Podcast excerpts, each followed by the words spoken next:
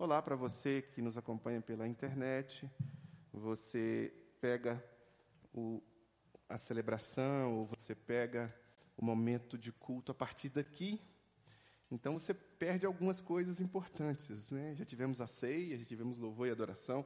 Agora vamos ter a reflexão. Então, eu insisto com você que se você estiver na Grande Belo Horizonte, venha se reunir conosco, venha congregar congregar, venha se juntar à Igreja do Coração, que se reúne na Avenida Dom José Gaspar, número 185, no bairro Coração Eucarístico. Venha adorar conosco, venha celebrar conosco, você é muito bem-vindo.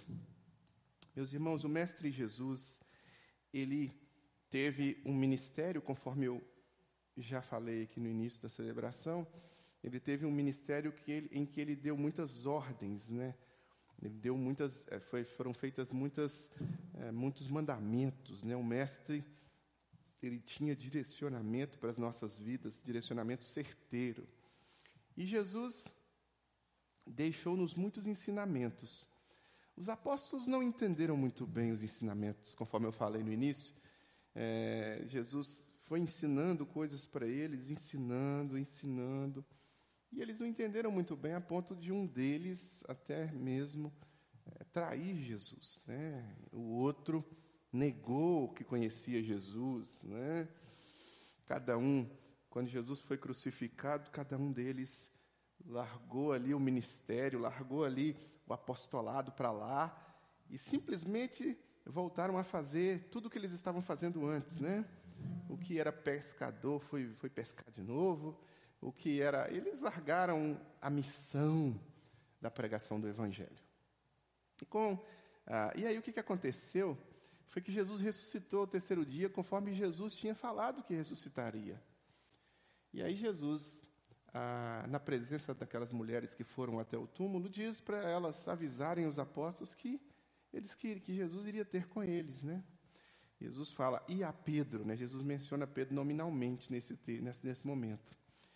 E aí, Jesus passa depois desse encontro 40 dias com eles, reforçando o ensino, marretando aquele mesmo ensino que ele já deveria ter marretado por três anos, três anos e meio mais ou menos ali, ó.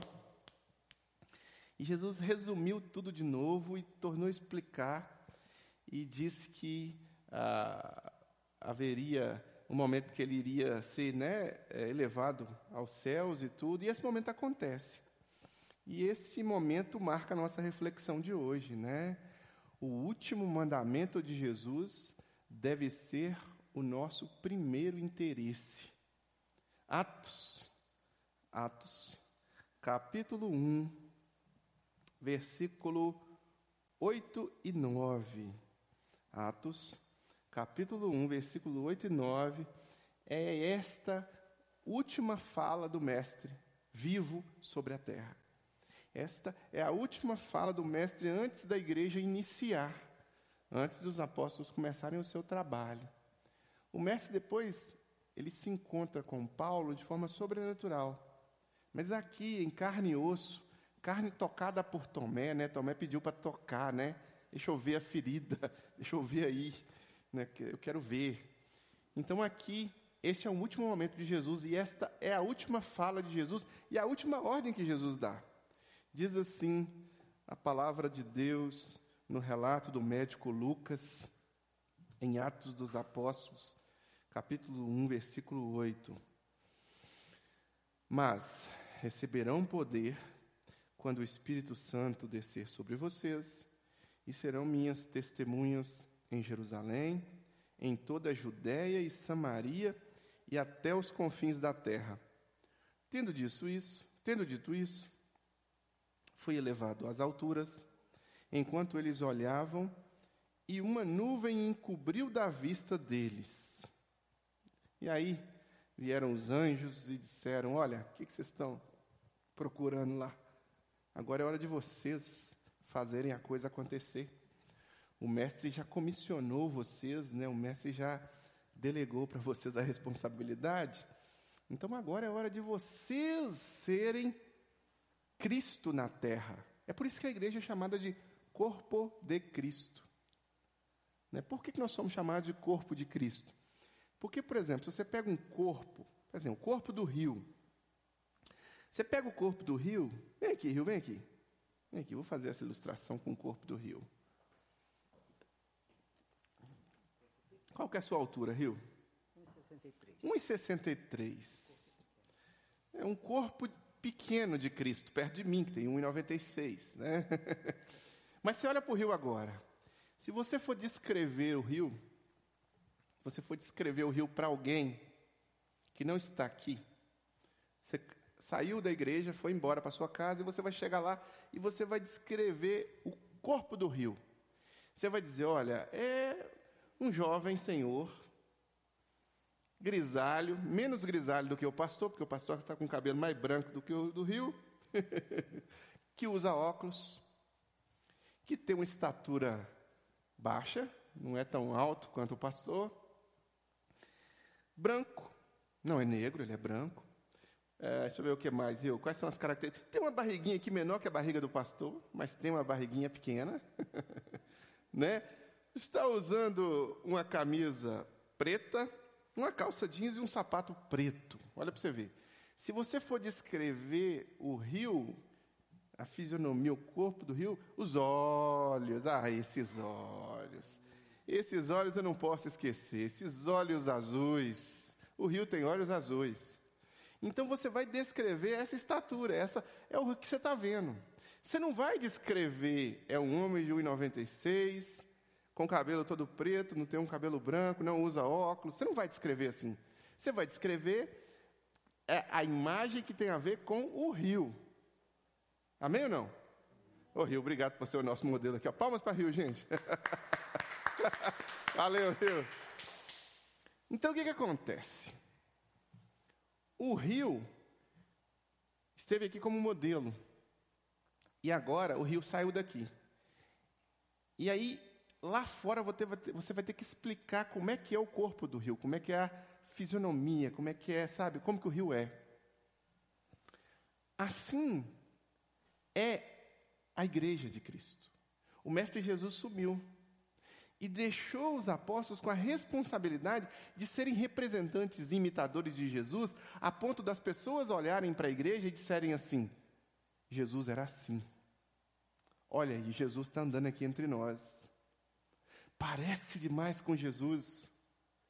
A tua fala te denuncia. Você fala igual ele. Você se comporta. A igreja, o corpo de Cristo, deveria ser uma imitação perfeita de Jesus. Mas a gente às vezes não é, por distorce o corpo de Cristo. Mas o Mestre deixou a responsabilidade de nós imitarmos tal qual ele foi. E esse é o nosso desafio como igreja. Antes de ser a, a, elevado aos céus, ele deixa essa última ordem este último mandamento, que em tese, em teoria, deveria ser o nosso como cristãos, a primeira, o nosso primeiro interesse, nossa primeira preocupação. Ele já havia dito isso antes. Ele já havia se sentado com os discípulos e dito: Vinde após mim, e eu vos farei pescadores de homens. Ele não disse: Vinde após mim e eu vos farei dizimistas. Vinde após mim e eu vos farei frequentadores de templo. Vinde após mim e eu vos farei é, cumpridores de determinadas normas é, sociais cristãs. Não. Ele diz: Vinde após mim e eu vos farei pescadores de homens. Quando você se torna pescador de homem, você também se torna todas as outras coisas que estão no contexto cristão. Mas a prioridade de Jesus é que nós tenhamos o, o, a, em, em Cristo as nossas vidas, sejamos transformados, aí nós passamos a ser dizimistas, aí nós passamos a frequentar o templo, aí nós passamos a ter todas essas coisas, mas nós também, prioritariamente, deveremos ser pescadores.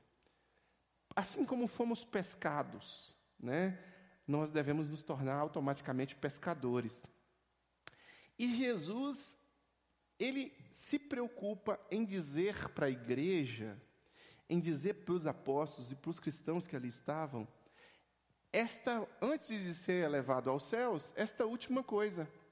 E recebereis poder ao descer sobre vós o Espírito Santo, e ser-me-eis testemunhas, tanto em Jerusalém, como em toda Samaria, Judeia, até os confins da terra. Jesus se preocupou em deixar essa última palavra. Olha para você ver. Deu uma missão para os cristãos. Então, a última palavra de Jesus, a última ordem, o último ensinamento de Jesus, deveria ser, infelizmente não é, mas deveria ser o nosso maior interesse, a nossa maior preocupação. Eu estou com um machucadinho na língua aqui, não sei se os irmãos perceberam, cortei a língua, estou falando, estou falando com uma certa dificuldade, assim, mas está dando para entender, né? A, a nossa maior preocupação e foco como igreja deveria ser esse ensinamento que Jesus dá aqui. Jesus nos dá um ensinamento prático de sermos comunicadores do evangelho dele. Ok, isso que eu estou fazendo aqui é comunicar o evangelho de Jesus. O que você faz quando você testemunha na sua vida de Jesus é comunicar o evangelho de Jesus. Mas, quando o mestre fala sobre isso, ele fala que você deve ser um verbalizador, um, um, alguém que verbaliza, que prega, e alguém que vive o Evangelho. Não é só alguém que vive e nunca prega, ou é só alguém que prega e nunca vive. É alguém que prega e que vive o Evangelho. Esse é o desafio do cristão. Quando você olha para o texto, algumas palavras me chamam a atenção e eu queria destacar elas com você agora. São essas três palavras: poder recebido, selado com o Espírito Santo e testemunha de Jesus. São três uh, expressões que eu encontro no texto, que eu encontro no relato de Lucas, na, na boca de Jesus. Poder recebido, selado com o Espírito Santo, testemunha de Jesus. Que são três coisas que Jesus havia dito para a igreja. A igreja teria essas três coisas: poder recebido, seria selado com o Espírito Santo e seria testemunha. Testemunha fica por último, né? E depois que ele fala, ser meis testemunha em Jerusalém, Judéia, Samaria, até os confins da terra, Jesus não fala mais nada. Acabou. Agora ele fala através das testemunhas dele, através dos pescadores que ele comissionou. Então, voltando aqui no texto, vamos pegar expressão por expressão dessa e vamos tentar refletir um pouquinho juntos. Primeiro, poder recebido e recebereis poder. Aqui na versão NVI diz: mas receberão poder quando o Espírito descer, né? Deixa eu trabalhar só a questão do poder, depois eu vou no Espírito. Poder, que poder é esse? Quando você olha para o texto, você vê a palavra poder, dinamis. Dinamis, do grego, é a mesma palavra que dá origem à palavra dinamite. Porque a dinamite realmente é uma imensa demonstração de poder, né? Então, quem nomeou a dinamite, essa, essa bomba, né? Quem nomeou ela com o nome de dinamite, extraiu o nome do dinamis, poder. Porque, de fato, quando explode uma dinamite, né? Bum, aquela coisa o prédio vai abaixo, que eles dinamitam o prédio para fazer a demolição, eles dinamitam cavernas, eles dinamitam. Então, quando alguém trabalha com isso, entende o poder de uma dinamite. Então, quando você volta na, palavra poder, este poder é conferido a quem? Àqueles que se comprometeram com Jesus, àqueles que se entregaram a Jesus aqueles que fazem parte desse, dessa comunidade de, uh, cristã, né, desse grupo cristão que senta à mesa com Jesus para participar da ceia com Ele. Então, este poder vem do Espírito Santo, confere capacitação, confere uh, dons especiais, confere superação, santificação, ajuda, auxilia, esse Espírito Santo, ele turbina a vida do cristão. Ele nos turbina. Nós fazemos coisas que nós não conseguiríamos fazer sem a ajuda do Espírito Santo. Deixe-me dar um exemplo pessoal. Eu, por exemplo, quando você olha para mim, há alguns anos atrás, né? Imagina aí coisa de mais de 25 anos atrás, e você pensa nesse cara de 1,96m de altura, com 40 e poucos quilos a menos, né? Estou calculando 45, 46 quilos a menos hoje. Pensa. Então era uma vara de bambu, né? Aquela varinha de bambu, né? Tinha os apelidos mais esquisitos do mundo na minha infância, né? Se fosse hoje chamaria de bullying, né, Rio? Sofri bullying, né? Eu acho que essa geração de hoje não aguentaria 1% do que eu aguentei de apelidos pejorativos, dos mais diversos, né, em todos os ambientes que eu, que eu estava brincando, porque eu sempre fui grande sempre fui magro demais. Não tinha essas bochechas aqui, né? Karina fala que essas bochechas aqui são um orgulho dela, né? Que é graças a ela que eu tenho essas bochechas.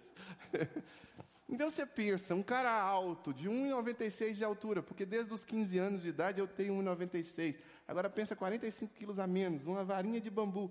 Eu era cheio de preconceitos. Eu, eu tenho escoliose de tanto ficar abaixado, de tanto chegar perto das pessoas e abaixar. Eu não consigo ficar perto das pessoas com, os, com as pernas fechadas, assim, ó. A gente sempre, quem é grande sabe disso, né? A gente sempre abre as pernas quando a gente está perto de alguém, ou dobra um pouquinho o joelho. A gente sempre quer ser um pouco mais baixo para ficar mais, menos em destaque. Aí quando você entra num restaurante, por exemplo, está todo mundo sentado, o pessoal faz assim. Né? Olha lá para o arranha-céu que entrou. Então, aí você fica sem ver a pessoa há muito tempo. Né? Passei por isso sábado passado, de novo. Fica sem ver a pessoa muito tempo, a pessoa olha para você e fala, ai, sabe, não, domingo, você cresceu mais? Falei, gente, falei, meu Deus do céu, parei de crescer desde os 15 anos, não é possível, né? Então isso vai criando determinados, vai formando o nosso estilo. E eu era muito, era não sou muito tímido. Eu nunca jamais, em tempo algum, me colocaria na frente das pessoas para falar em público.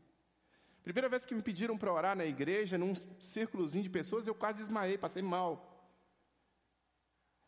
Então, eu não tenho nenhuma habilidade natural para pregar o Evangelho, para trazer o Evangelho a você, para trazer a palavra a você. Mas quando eu me coloco na frente de pessoas, quer seja dessas pessoas que aqui estão, quer seja de públicos muito maiores que eu já me coloquei, 5 mil, 7 mil pessoas, independente do número de pessoas que eu vou falar, a mesma mesmo barriga, a mesma coisa na barriga, né? Os americanos chamam de borboleta na barriga, acontece, e o mesmo temor eu tenho. Porque não depende de mim, não sou eu. É pelo poder do Espírito Santo. Capacitador. Foi o Espírito Santo que separou e falou: você vai fazer isso não porque você sabe ou porque você tem a manha, mas porque eu quero receber glórias através da sua vida. É assim, quando nós recebemos poder do Espírito Santo, para nós sermos capacitados e usados por Ele, não é para que nós tragamos glória a nós próprios e digamos, e pensemos que nós somos alguma coisa, mas para que Deus receba glória e que nós possamos diminuir e nos humilhar diante do poder que é dele, não nosso. Então, quando você está numa furada, e você sai dessa furada, é pela misericórdia e graça de Deus, pelo poder do Espírito Santo. Quando você tem uma habilidade, que essa habilidade é desenvolvida no corpo de Cristo para edificação da igreja, é glória a Deus, porque é uh, pelo poder do Espírito Santo. Quando você tem a sua conta bancária recheada, não imagine que foi porque você é alguma coisa, é pela misericórdia do Espírito de Deus sobre a sua vida, porque se Deus não quiser, nem outro dia você levanta para desfrutar da sua conta bancária. É assim. É desse jeito. Então, o poder recebido para a igreja, da mesma forma que nós recebemos a graça sem merecermos, nós também recebemos poder do Espírito Santo. Mas esse poder ele tem um fim, um objetivo. Que o reino de Deus se expanda, que o reino de Deus cresça. Porque logo na sequência do poder, há o selo com o Espírito Santo. Olha para você ver e recebereis poder é mais receberão poder quando o Espírito descer sobre vocês. Então, tem a ver com ser selado com o Espírito Santo, Herbert. Tem o selo do Espírito Santo. É o Espírito Santo que recebe a glória, porque você é como se fosse uma carta, né?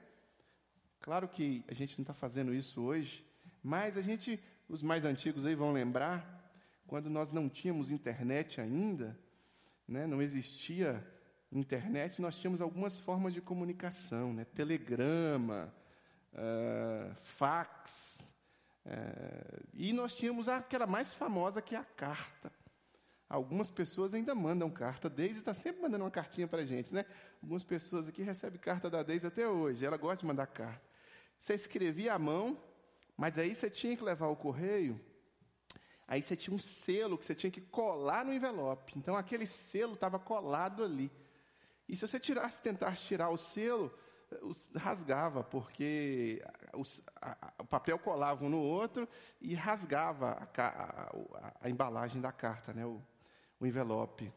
Então, o selo, quando nós nos comprometemos com Jesus, quando nós nos entregamos a Jesus, nós somos selados. E este selo do Espírito Santo nos dá poder. É por isso que, às vezes, quando alguém me diz assim: Ah, Charlie, eu não, não sei falar de Jesus para ninguém.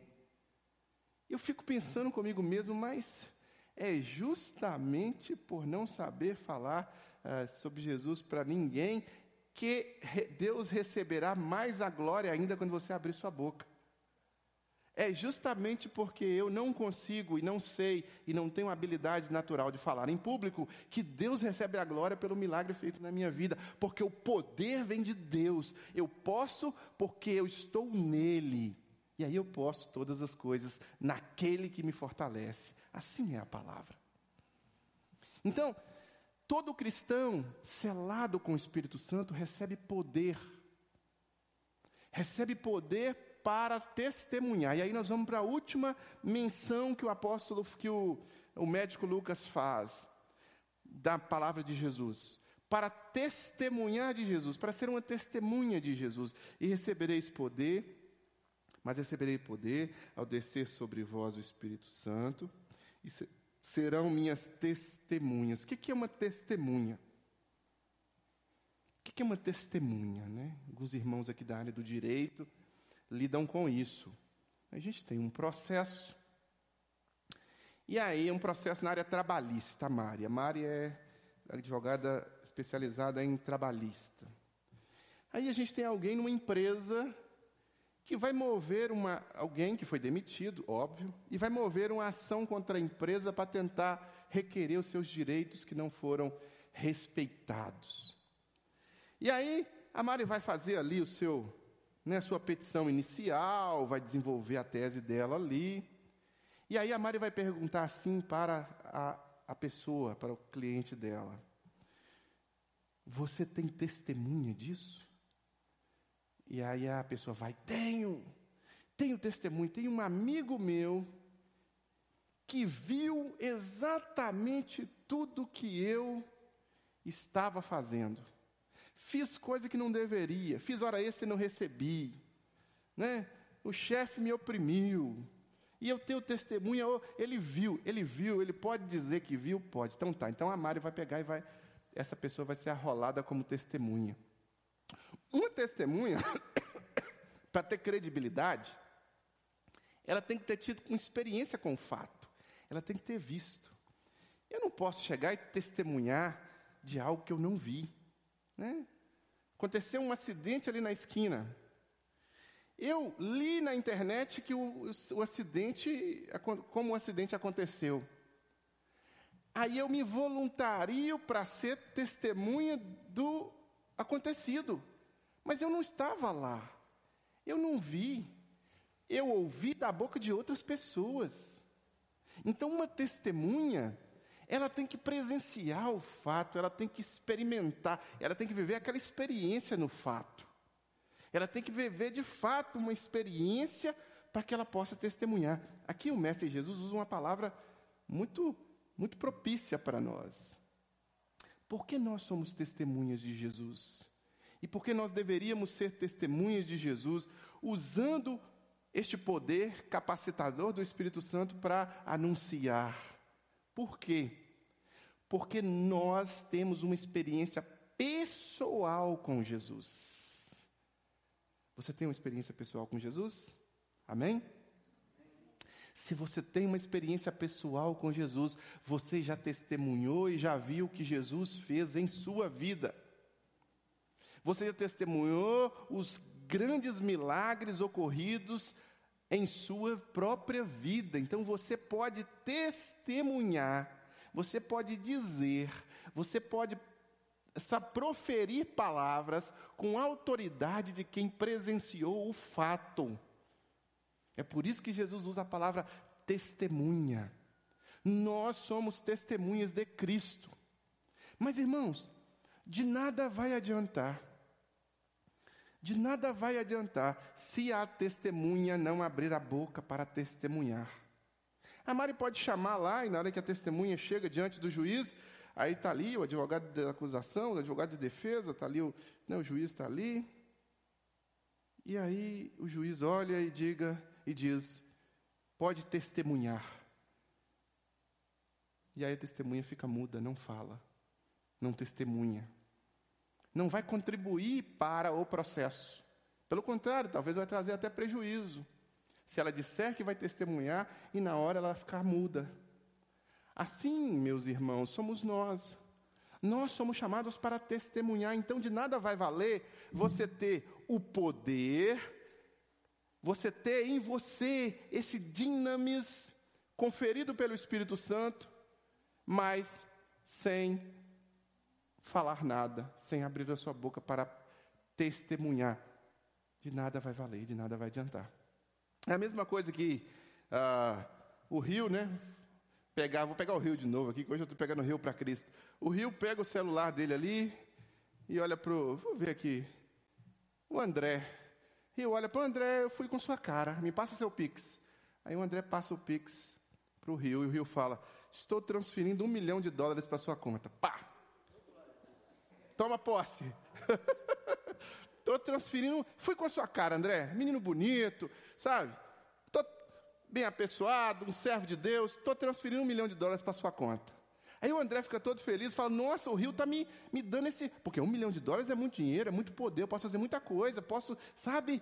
E aí o André pega esse dinheiro todo, fica lá, guardado, 10, 15, 20, 30, 40, 50, 60. O André morre.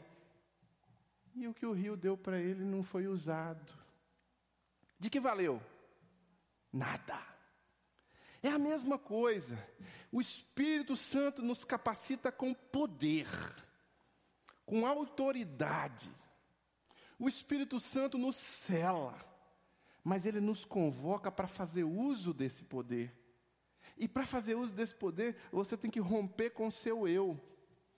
Você precisa romper com o seu eu. Você não pode ficar imaginando, ficar supondo que o seu eu é que vai fazer alguma coisa, que o seu eu é que vai guiar algum, algum princípio, que o seu eu é que vai a, a, proferir alguma palavra bonita, é, bem, argument, bem é, é, colocada. Não é, não é por aí. O Mestre Jesus, é, depois que ele ressuscitou, é, em Mateus, Mateus, Marcos e Lucas, depois os irmãos é, podem ler em casa, chama Grande Comissão. Ele sentou com esses onze, ele explicou para esses onze que eles teriam autoridade, né? Eu vou ler o texto aqui. Então Jesus aproximou-se deles e disse: Foi-me dada toda a autoridade nos céus e na terra. Portanto, vão e façam discípulos de todas as nações, batizando-os em nome do Pai, do Filho e do Espírito Santo, ensinando-os a obedecer a tudo o que eu lhes ordenei, e eu estarei sempre com vocês até o fim dos tempos. Aleluia. Poder, autoridade. Então, quando você se nega a abrir a sua boca, você está dizendo assim: o poder que me foi dado, o recurso que o Espírito Santo me dá, eu quero, eu vou negligenciar, eu vou me silenciar, eu vou ficar calado, eu não vou falar, eu não vou agir evangelisticamente, ou eu não vou agir de forma missionária. Todo cristão é um missionário. Eu sempre disse isso, todas as vezes que eu dei aula para missionários, que eu dei palestras para missionários, eu sempre digo uma coisa: eu digo, olha, vocês estão sentados aqui, mas vocês já são missionários há muito tempo, vocês estão se preparando para o campo, mas vocês já ganham almas para Jesus como missionários onde vocês estão, porque uma passagem de avião não transforma ninguém em missionário. Não é o fato de você ir para a África, ir para a Holanda, ir para o Chile, que você vai se tornar um missionário. Você, como cristão, já é um missionário. Então, desafio cristão ou é ser um missionário, ou é ser um impostor. Já disse o pregador uma vez. Ou somos missionários, ou estamos negligenciando o dom e o poder de sermos testemunhas de Cristo. E aqui eu quero finalizar esse nosso momento juntos aqui, fazendo um desafio para você. Para você que aqui está, para você que nos acompanha também pela internet. Qual é o desafio? Fechando essa nossa série de reflexões e nos preparando para entrar em uma nova série na semana que vem. O desafio é que você possa fazer um compromisso hoje. Deus, eu quero me comprometer. Eu não quero negligenciar o poder que o Senhor confere a mim, pelo teu Espírito Santo, de ser sua testemunha, tanto na minha Jerusalém, quanto em Samaria, quanto mim, até os confins da terra, até onde eu estiver. Eu não quero mais negligenciar isso. Eu quero fazer parte desse mover que o Senhor está fazendo sobre a terra, deixando que a minha vida atraia outras pessoas para os pés da cruz, deixando que o meu proceder e o meu falar possam testemunhar que eu ando com Jesus. E quando os ouvidos estiverem abertos para me ouvir, eu vou dizer o que Jesus quer que eu diga, tendo medo ou não tendo medo. Independente do que o meu eu pense, sinta, eu vou ser testemunha do Senhor curve sua cabeça, feche seus olhos e faça esse compromisso com o Senhor, não comigo. Porque são palavras do Senhor que você receberia poder e seria testemunha dele. Pai, em nome de Jesus, oramos ao Senhor agora diante da tua palavra. Uma palavra poderosa e desafiadora para a igreja cristã de todas as épocas de existência dela uma palavra de desafio ao crucificação do eu. Desafio à superação do medo. Desafio ao abandono do egoísmo.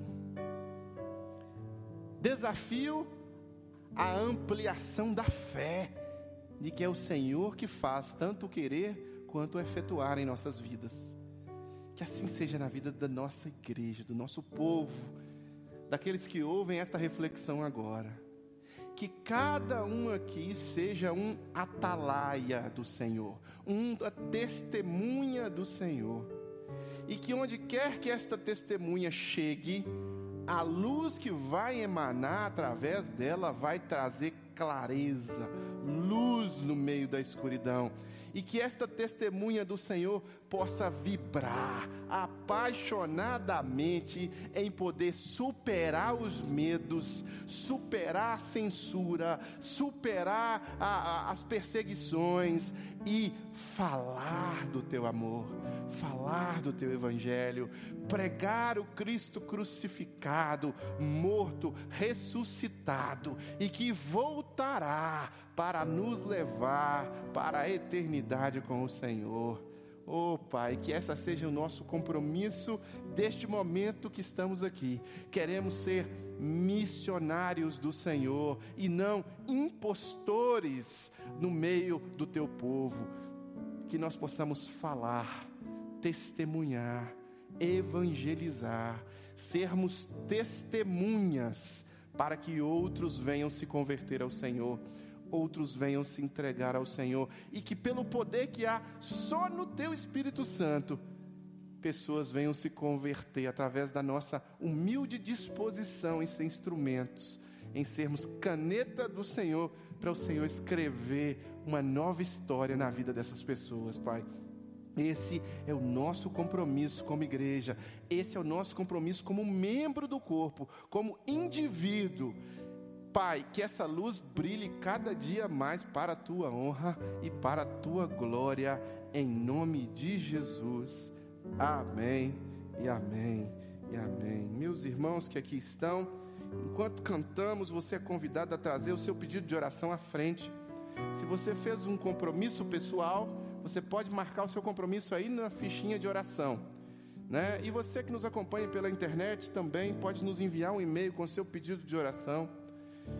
Ore por mim, arroba igrejadocoração.com. Você é sempre muito bem-vindo em nossos momentos juntos. Nós temos escola bíblica dominical todo domingo às nove da manhã. Nós temos esse momento às 18h20, mas também presencial, 18 horas. Se você está na Grande Belo Horizonte, venha. 18 horas na Avenida Dom José Gaspar, número 185. E se você quiser contribuir financeiramente, os irmãos aqui já o fizeram durante a celebração, e você pode fazer agora, entrando aí na sua, no seu banco e fazendo um Pix. Né? Você pode ofertar, dizimar através do Pix, para o Pix que está aparecendo na sua tela aí, financeiro. Que o amor de Deus, o Pai, comunhão e consolação do Santo Espírito e graça de Jesus seja sobre a sua família